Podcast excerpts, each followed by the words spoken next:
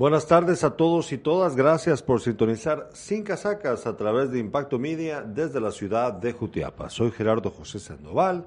Hoy estamos de nuevo con ustedes para contarles eh, lo que pasa en nuestro país en general, el mundo, en nuestro país en general, pero en Jutiapa en particular, porque siempre se presta lo que pasa en Jutiapa para explicar los fenómenos que nos llevan o que sustentan nuestra realidad. ¿A qué me refiero? Lo que pasa en Jutiapa, como lo he mencionado en el pasado, es un microcosmos de lo que pasa a nivel nacional. Esa, eso no podemos soslayarlo.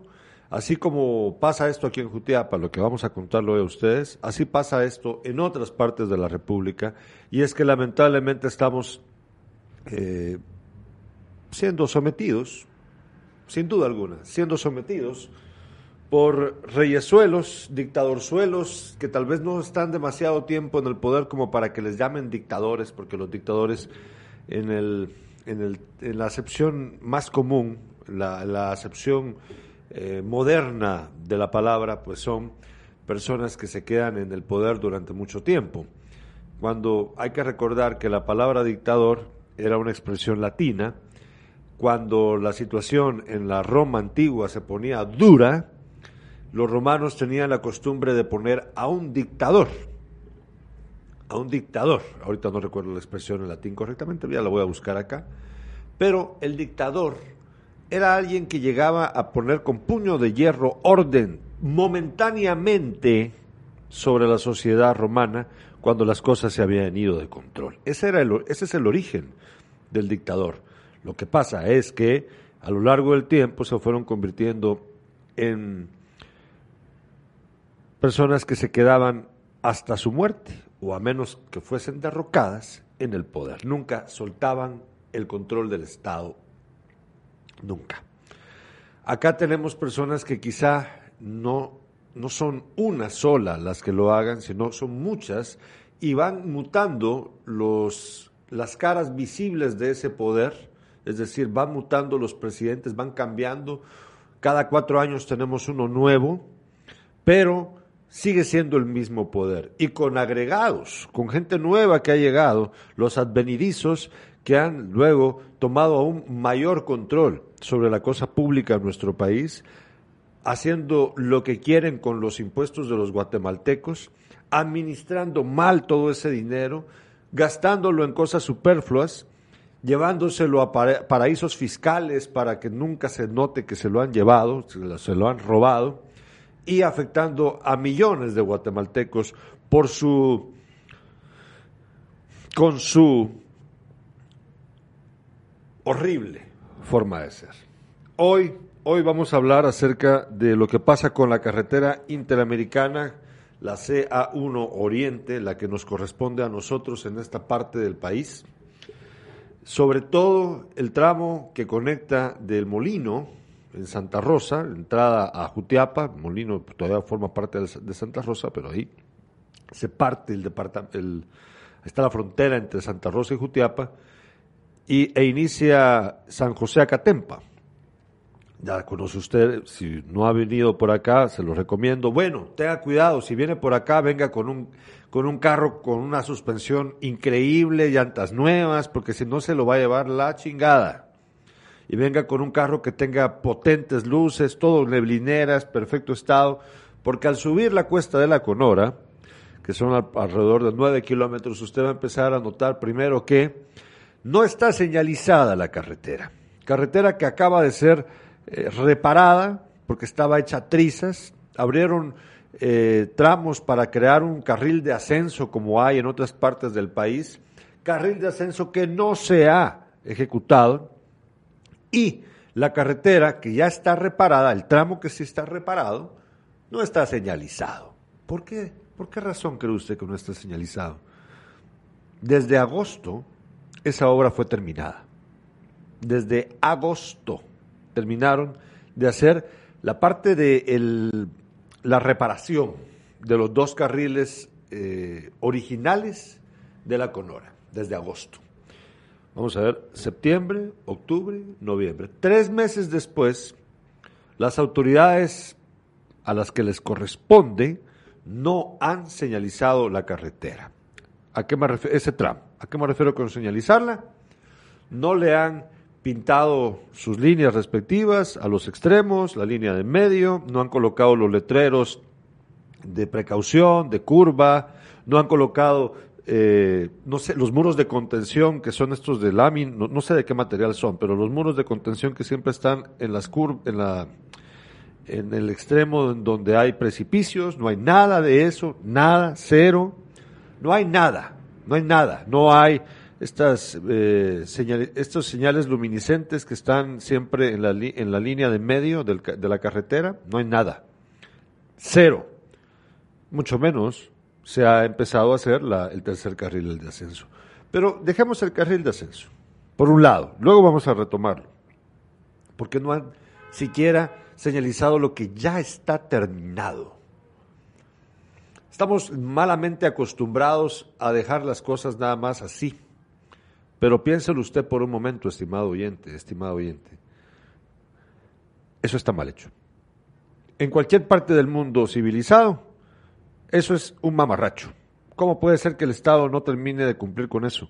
No importa si es bajo el contrato de una empresa constructora privada o no. Yo hoy me tomé el tiempo de averiguar acerca de este y otros detalles con respecto a la carretera interamericana CA1 Oriente. Y aun cuando hay información que ya hace tiempo atrás se hizo pública, también hay nueva que voy a compartir con ustedes ahora. Nos dice Gustavo Celada, buenas tardes, Gerardo, ya en sintonía, gracias Gustavo. Y nos escribe Francisco Argueta Zúñiga, saludos Gerardo, gracias Francisco, gracias por sintonizarnos. Bueno, eh, primero, quiero explicarles que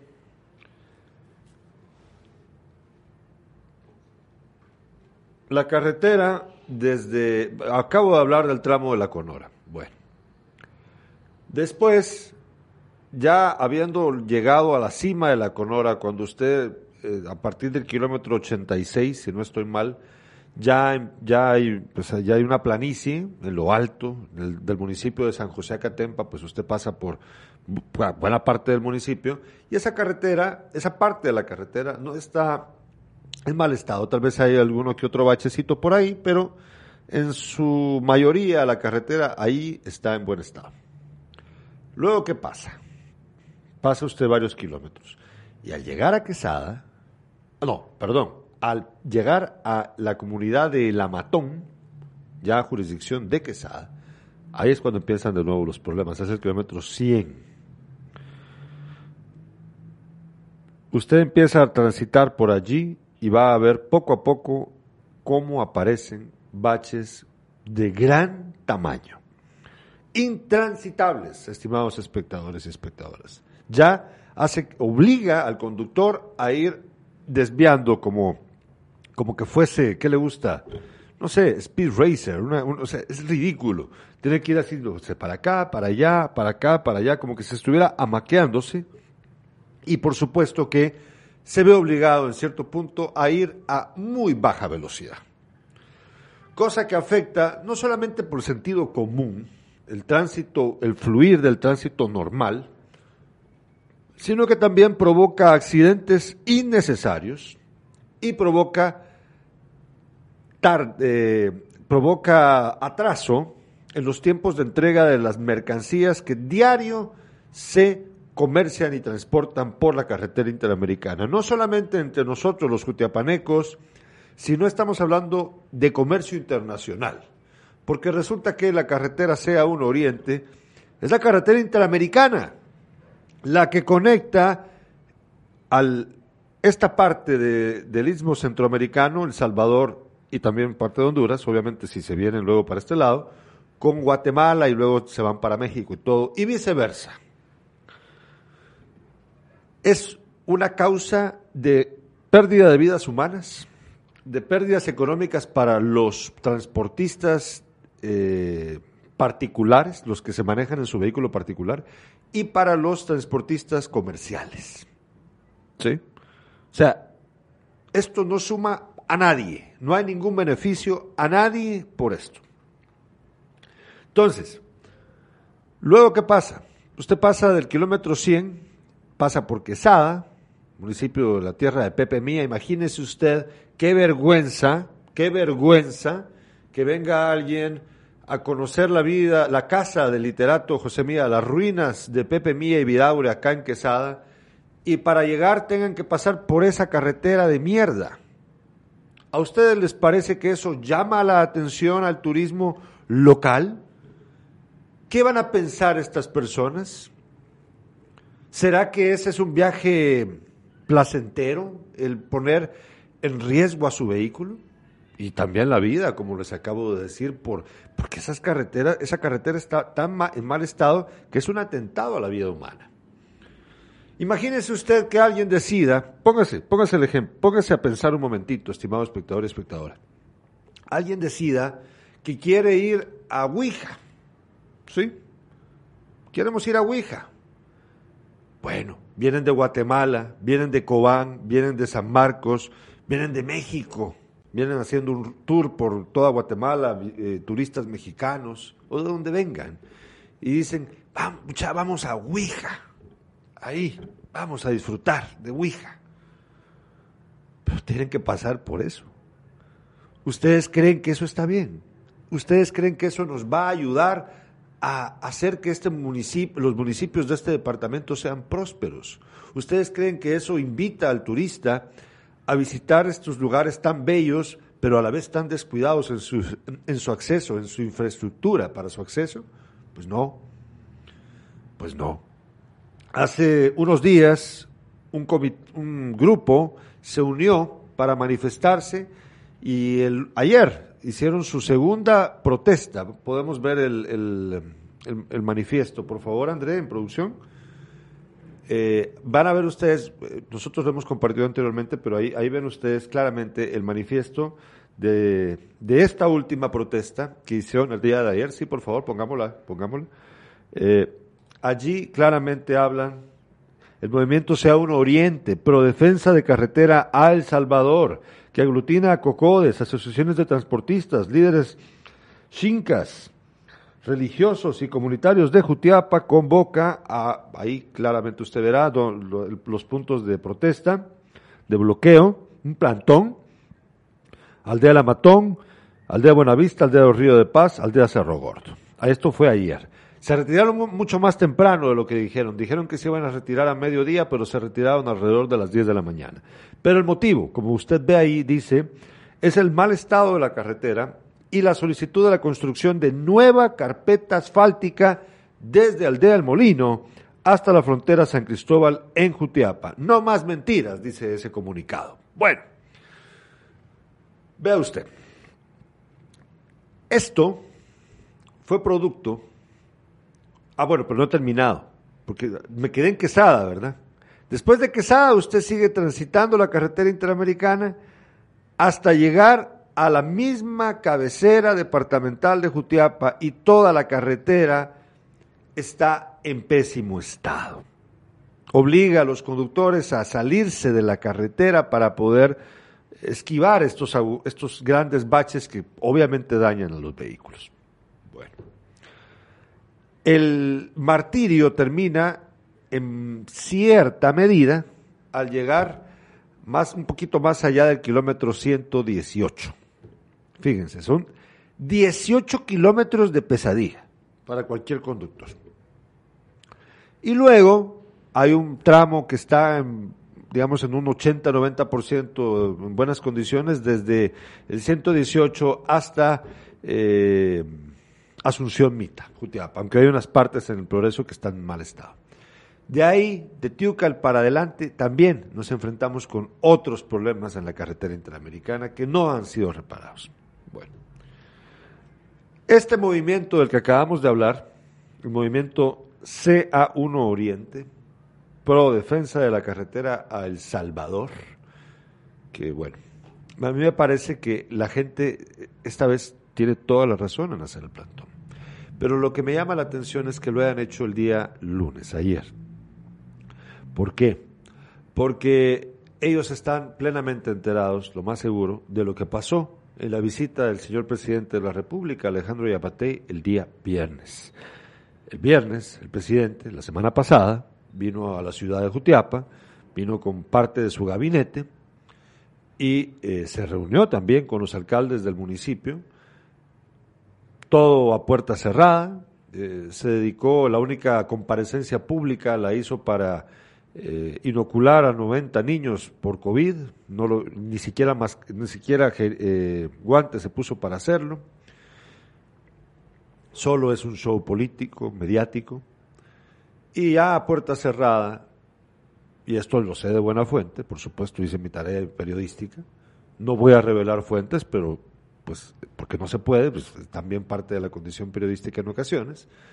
Presidente de la República, pero de todos modos luego lo confirmaron otras autoridades, el presidente de la República terminó aceptando que no va a poder reparar la carretera interamericana como se había prometido.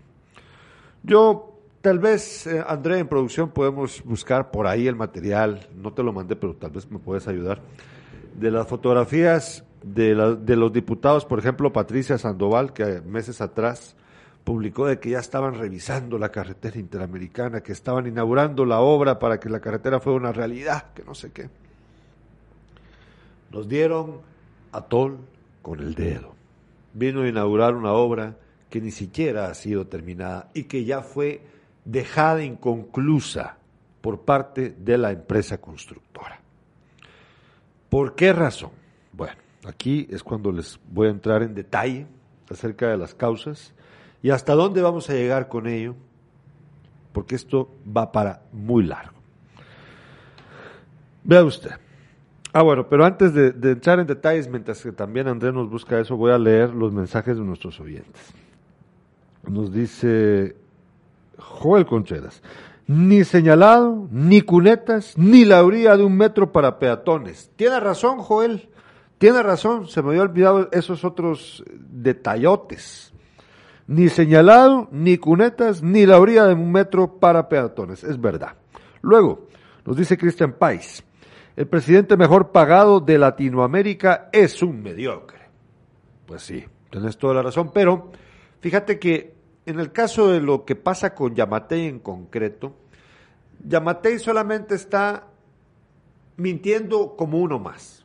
O sea, el el pecado aquí de Yamatei, aparte de que es un mediocre, que es verdad, en este caso en particular, ¿verdad? Porque tiene otros pecados, otros, otros graves, graves problemas perjudiciales para nuestro país, que bueno que solo a él lo afectaran, pero afecta a toda una nación, es que en este caso particular no solamente mintió, sino que bien pudo haberse salvado al considerar, para este caso en particular, la realidad es decir, bueno, es que esto no se puede hacer, mejor no voy a prometer lo que no puedo cumplir. Pero eso es algo que a los funcionarios públicos no los, de eso no los dotó la naturaleza, del sentido común. Ellos no, no piensan, no se dan cuenta de la magnitud de sus palabras. Entonces, nos dice Pedro Pablo Esquivel, interesante información, ya a la espera de la misma. Bueno, ya voy, ya voy. Augusto Polanco dice, ¿el presidente vendría en vehículo o en helicóptero? Por favor, Augusto, ¿no escuchaste los helicópteros cuando vinieron a traerlo y luego se lo llevaron al pobre señor? Se lo, él vino en helicóptero, Augusto, él vino en helicóptero. ¿No le daría un poco de vergüenza haberle estado esta carretera interamericana? Bueno, no, me están diciendo que no. Ah, bueno, no a lo que le pedí en producción, pero también no, ¿verdad? No le da vergüenza, no le da.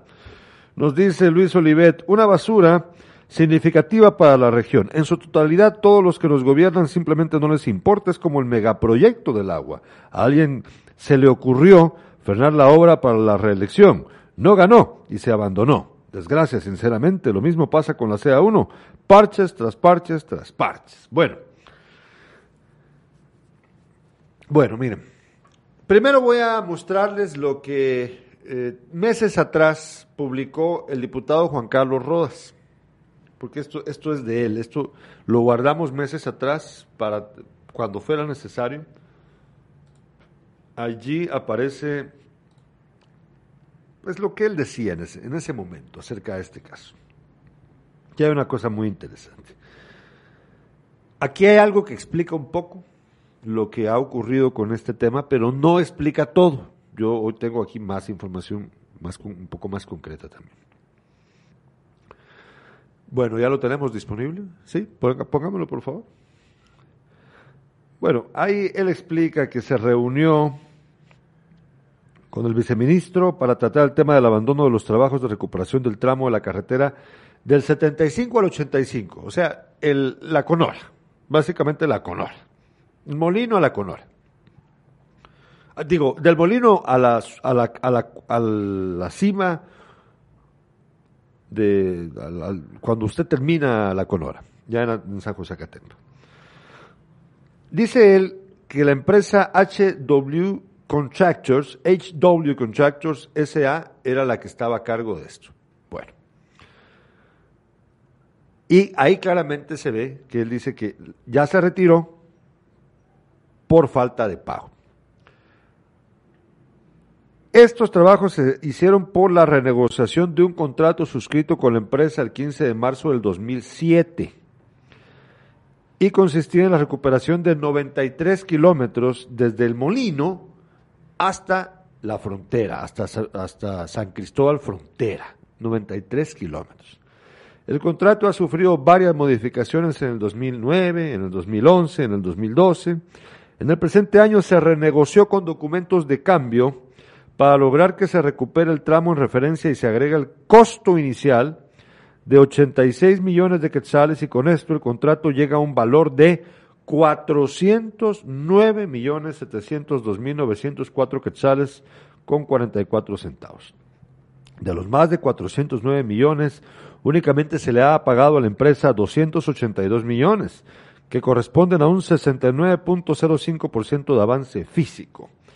Y luego continúa la nota de Juan Carlos Rodas en su momento, hace ya varios meses, como les digo, el, 17 de agosto, eh, comprendido los tramos de Llano Grande a La Matón, Jutiapa al Progreso Choapa, el Progreso Jutiapa a La Arenera, La Arenera Asunción Mita y tramos que ya están ejecutados. Bueno, miren pues. Ahora sí, regresamos acá, por favor. Es decir, que a la empresa se le adeudaba, según lo que yo, lo que yo puedo averiguar, desde el 2006 era más de 200 millones de quetzales. Pero, ¿qué hizo el Estado ante la incapacidad para pagar, o debido a su opacidad para pagar más bien? Lo que hizo el Estado a través de los diferentes ministerios de comunicaciones que han habido desde el 2006 hasta la fecha, que entonces ahí estamos incluyendo eh, al gobierno de Oscar Bercé, al gobierno de Álvaro Colón, al gobierno de Otto Pérez Molina, al gobierno de eh, Jimmy Morales y al actual gobierno de Alejandro Yamatei. ¿sí? Cinco gobiernos, cinco presidentes, no sé cuántos ministros de comunicación, ahí habría que hacer una revisión de cuántos ministros han, habido desde ese, en ese lapso de tiempo. Eh, no podían, no encontraban una solución, que la solución a fin de cuentas, estimados espectadores y espectadoras, es pagar. El sentido común indica que si usted puso dentro del presupuesto de la nación tal cantidad de dinero designado a una obra en particular, usted va a gastarse ese dinero en esa obra. Si hay problemas en la ejecución por parte de la empresa constructora o la empresa de cualquier naturaleza que ofreció un servicio al Estado, y, los problemas, eh, los atrasos, las imperfecciones y todo, son de la empresa, del proveedor del Estado, pues entonces hay cláusulas en los contratos que van a obligar a la empresa, ya sea a reparar lo que no se hizo bien, a invertir más de lo que debía o a devolver la plata. No sé, hay muchos, muchas salidas legales para este tipo de problemas en los contratos entre un Estado y un, un proveedor. Si estoy equivocado, aclárenmelo ustedes, a los amigos y amigas que conozcan más del tema. Pero hasta donde yo sé, así es. Entonces, perdón, entonces, yo no veo por dónde es posible que este asunto se haya llevado 15 años en resolverse. 15. y que una de las soluciones aparentes que con bombo y platillo vino a celebrar la diputada Patti Sandoval, otros funcionarios públicos aquí a, Jutiapa cuando ocurrió hace varios meses atrás, la, gran solución era que iban a, arreglar la carretera en el tramo de la Conora y hacer el, el tercer carril que, entiéndase bien, el tercer carril está incluido en esos 82 millones de quetzales, vamos a ver, aquí, aquí lo tengo, 82 millones de quetzales, que contemplaba esta, este nuevo, este, este giro al contrato. Entonces, ¿qué pasó? La empresa asumió que ese dinero era un abono a la deuda que tenía el Estado con ellos uno se pregunta, o son o se hacen el gobierno. Los, empresarios, los eh, funcionarios del Ministerio de Comunicaciones, los de Finanzas también, los de la Contraloría, el gobierno central, es decir, el Ejecutivo, el presidente de la República, y los diputados, que andan haciéndose como que de verdad no sabían, no se enteraron, pobrecitos, son bien estúpidos. No, no me entero, no oigo, no veo, no escucho. No, en serio, Bien, no, oigo, no hablo, no veo. Miren, ellos claramente debían saber hasta dónde podía llegar este acuerdo con el que habían llegado a la empresa. Y si los engañaron en su buena fe, estimados diputados por Jutiapa, los cuatro, pues bien debiesen ahorita hacer, salir a hacer algo. ¿Por qué? Porque en sus manos están las pérdidas humanas, de vidas humanas, por el mal estado de la carretera interamericana y, en menor medida, porque eso no importa para nada comparado con la vida humana, las pérdidas económicas que nos genera y el atraso que le causan a nuestro departamento.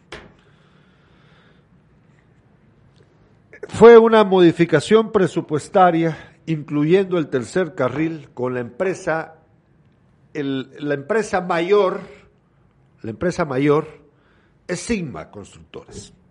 Aquí le ponen HW Constructors, bla, bla, bla. Es una filial. Bueno, pero es Sigma. Y Sigma, recuerde usted bien, está relacionado con el caso Odebrecht. ¿Sí? Y de ahí viene el filón de esos 200 millones. Ahí viene el problema, ahí está el detalle. A mí me molesta mucho. Según eh, mi fuente, hay un proceso de antejuicio por incumplimiento de deberes contra el actual ministro de Comunicaciones. ¿Prosperará? Yo lo dudo mucho, sinceramente, yo lo dudo mucho. Mientras tanto, nosotros estamos ya no entre la espada y la pared, sino estamos, ¿se recuerdan ustedes de Indiana Jones? Cuando venían las dos paredes y las dos paredes tenían púas y poco a poco se iban acercando las púas y Indiana Jones estaba en medio. Pues así estamos nosotros ahorita. Así. Porque no hay salida. Y le voy a explicar por qué. El presidente de la República vino a reunirse con los alcaldes el viernes para exponerles, cuando se le planteó el tema, que él conseguiría, es decir, el Estado, conseguiría la mezcla asfáltica. El gobierno pagaría por la mezcla asfáltica ¿sí? para que las municipalidades pusieran la mano de obra. ¿Para qué? Para ir a bachar. Primero hay que preguntarse cuánto va a durar esa, de qué calidad será esa mezcla asfáltica que ya sabemos que compran de, lo peor, de la peor calidad, ¿verdad? Segundo, hay que preguntarse si las municipalidades del departamento van a usarlo como debe ser o no, si la mano de obra está capacitada o no, cuánto tiempo le va a llevar a las municipalidades hacerlo, será que tienen el, material humano para hacerlo, porque pues como las municipalidades tienen un montón de operarios, pero son gente que ah, son personas que no trabajan, son muchas son plazas fantasmas, es la realidad. O sea, el alcalde, el presidente de la República vino a meternos a, a endilgarle la responsabilidad a quien no le corresponde y prácticamente nos ha dejado abandonados. Esa es la triste realidad. Eh, según tengo entendido, ya se subió el proyecto de la, la fase para comprar la mezcla asfáltica eh, y está asignado a algunos departamentos del oriente del país, incluido Jutiapa. Pero no se sabe con exactitud a dónde de Jutiapa, en dónde, en qué municipio de Jutiapa, en qué tramo carretero. ¿Será que de verdad lo van a aplicar acá? Porque fíjense que, por ejemplo, en Pasaco, que no tiene nada que ver con la carretera interamericana, el municipio de Pasaco, ahí hay cuatro kilómetros que están en mal estado y la carretera también fue inconclusa, quedó inconclusa en la entrada a Pasaco y tampoco la han señalizado. ¿Será que eso se va a ir a Pasaco? ¿Será que eso se va a ir tal vez a carreteras comunales o eh, rurales? ¿O lo van a usar en la carretera interamericana? ¿O será que lo van a usar para asfaltar la, la calle de algún funcionario público? No tenemos certeza, ¿verdad? Ya se dan cuenta. ¿Por qué es que no han señalizado la Conora? Aquí le tengo una respuesta. Pero antes voy a leer los mensajes de los espectadores. Nos dice, vamos a ver. Luis Olivet, así merito es, pero no se cumple. Tenemos un ejemplo claro con los semáforos de Jutiapa. En Guatecompras están las cláusulas y ninguna se cumplió. Cristian Pais, sí, no veo, no oigo, no hablo. Así es. Eh, bueno, la razón por la cual no está señalizada, que quiero repetir, ¿a qué me refiero con señalización? El tramo de la Conora, es la línea, los bordes, la línea de medio, ¿sí? Tiene un nombre, pero la verdad yo no, no, no lo tengo ahorita en la mente. Los letreros luminosos, recuerde que todo tiene que ser luminiscente, igual que los, las barritas estas luminiscentes que están en medio en la carretera, los, eh, los, estas bardas de contención que más bien sirven de señalización porque a alta velocidad no van a detener a ningún vehículo. Y otros detalles más, las, la cuneta, como decía nuestro amigo Joel Contreras, todo ese, todo ese trabajo no ha terminado, no se hizo. Pero en el caso de la señalización, porque no sé si esto le corresponde a la empresa o a, o a la que voy a indicar ahorita, el caso de la señalización le corresponde al Ministerio de Comunicaciones, tienen una unidad que hace eso. Que entiendo yo es Caminos, para el caso de Jutiapa, entiendo yo. Así fue como me informó la fuente con la que yo consulté. Entonces, la explicación que dan es simplemente que, o sea, no, no se trata de que no le hayan terminado de pagar y que porque esté inconclusa la obra, o sea, que, vaya a haber un problema con la empresa de que la empresa eh, meta en un problema legal al Estado por señalizar la carretera. No. El problema es que según los estatutos del Ministerio de Comunicaciones, ellos solo pueden pintar cuando las obras están terminadas. Miren pues, ¿se dan cuenta ustedes? Es la de nunca acabar no pueden pintar porque la obra no está terminada y la obra no está terminada porque ellos no la pueden terminar de pagar. Y mientras tanto, todos sufrimos. Yo me pregunto cuándo vamos a tener autoridades competentes, cuándo en el Ejecutivo ¿eh? y en los ministerios, cuándo vamos a tener también autoridades locales competentes que de verdad peleen por nuestro departamento. Yo no puedo comprender cómo pueden llegar a ser tan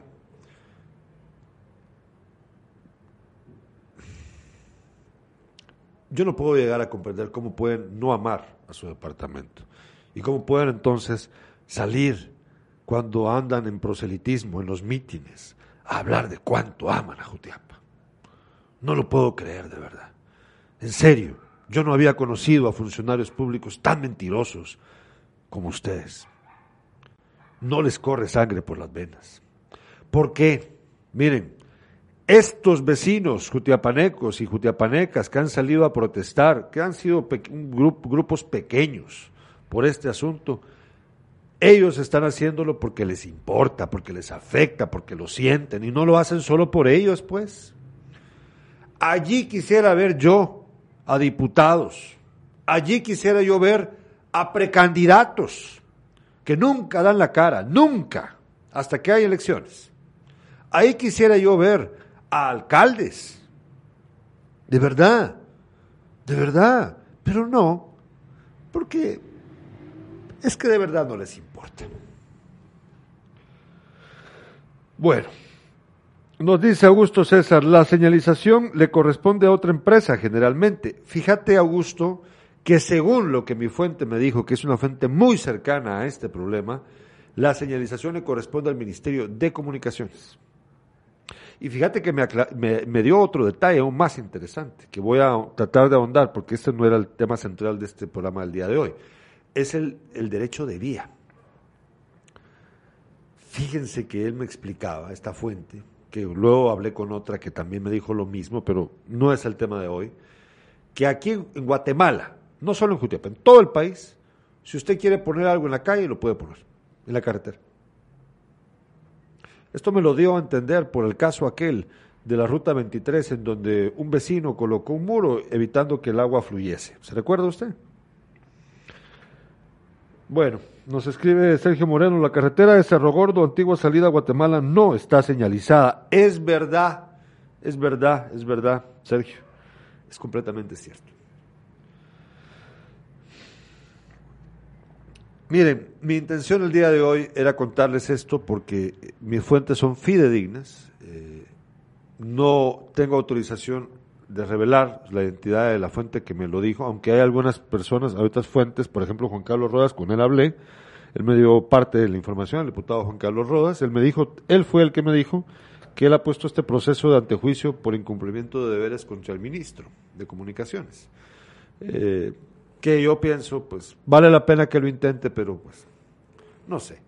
Yo creo que deberíamos buscar algo que haga que tengamos la carretera que merecemos. Eh, por mí está muy bien que, que los ministros corruptos o en este caso por incumplimiento de deberes, es decir, por ineficientes, terminen presos o pues, sean destituidos, en este caso por incumplimiento de deberes. Pero más allá de castigar a los responsables, que está, es justo, más allá de eso, lo que tenemos que hacer y ese tema es el día de mañana, que lo vamos a tratar en Sin Casacas con Augusto Polanco y con Neri Hernández, es ver hacia adelante, hacia dónde queremos ir, qué es lo que queremos conseguir. A mí me parece muy bien buscar justicia, a mí me parece muy bien que el responsable de algo equivocado, un delito, lo que sea, eh, sea condenado. Pase un proceso y sea condenado si es culpable. O sea, en todo caso, despedido por ineficiente. Pero eso no nos va a dar la carretera interamericana en buen estado eso no nos lo va a dar. ¿Me entienden la diferencia? Una cosa es hallar culpables donde los hay y otra cosa es resolver nuestros problemas. Yo creo, estimados espectadores, que ya es hora de que abramos los ojos y veamos que los funcionarios públicos que tenemos ahora no son capaces de resolver nuestros problemas. Nosotros tenemos que encarar esta realidad y hacer algo. Hacer algo. Quizá unidos, quizá unidos, podamos hacer cambiar esta realidad que vivimos ahora. Quizá en el futuro hayan mejores funcionarios, mejores candidatos, pero en lo que ocurre, yo creo, como vecino de este departamento, como ciudadano de este país y en mi calidad de periodista, que es momento de que hagamos las cosas por nosotros mismos. Dice Christian Pais, el filósofo Giorgio Agamben, escribió el año pasado un ensayo titulado La casa que se quema, donde menciona una verdad incuestionable. Hemos estado viviendo en ciudades, países completos en ruinas y entre esos pedazos nos, desarrollamos como que si no fuera cierto. Bueno, sí. Mañana yo los invito a que vean el programa que tenemos con Polanco Carballo y Neri Hernández. Vamos a hablar acerca de este tema también, pero sobre todo vamos a hablar acerca del el, eterno debate de izquierda y derecha y de que este, este debate no nos lleva a nada. Se acabó. Hay que hablar del futuro de nuestro país. Hay que hablar de qué queremos ser. Mañana vamos a hablar acerca de eso. Una polémica muy interesante la que tendremos mañana con Augusto y con Andrés Hernández. Con mi padre Carlos Alberto Sandoval en Despierta a las 7 de la mañana. Mañana vamos a hablar de este tema de nuevo, porque tenemos más que nos ha quedado en el tintero. El jueves tenemos la sala situacional contra la violencia contra de la violencia contra la mujer y el viernes, el viernes, el viernes en Sin Casacas a las 7 de la noche en horario especial Vamos a tener la entrevista con el diputado Aldo Dávila. El viernes a las 7 de la noche tendremos en horario especial, como les digo, al diputado Aldo Dávila.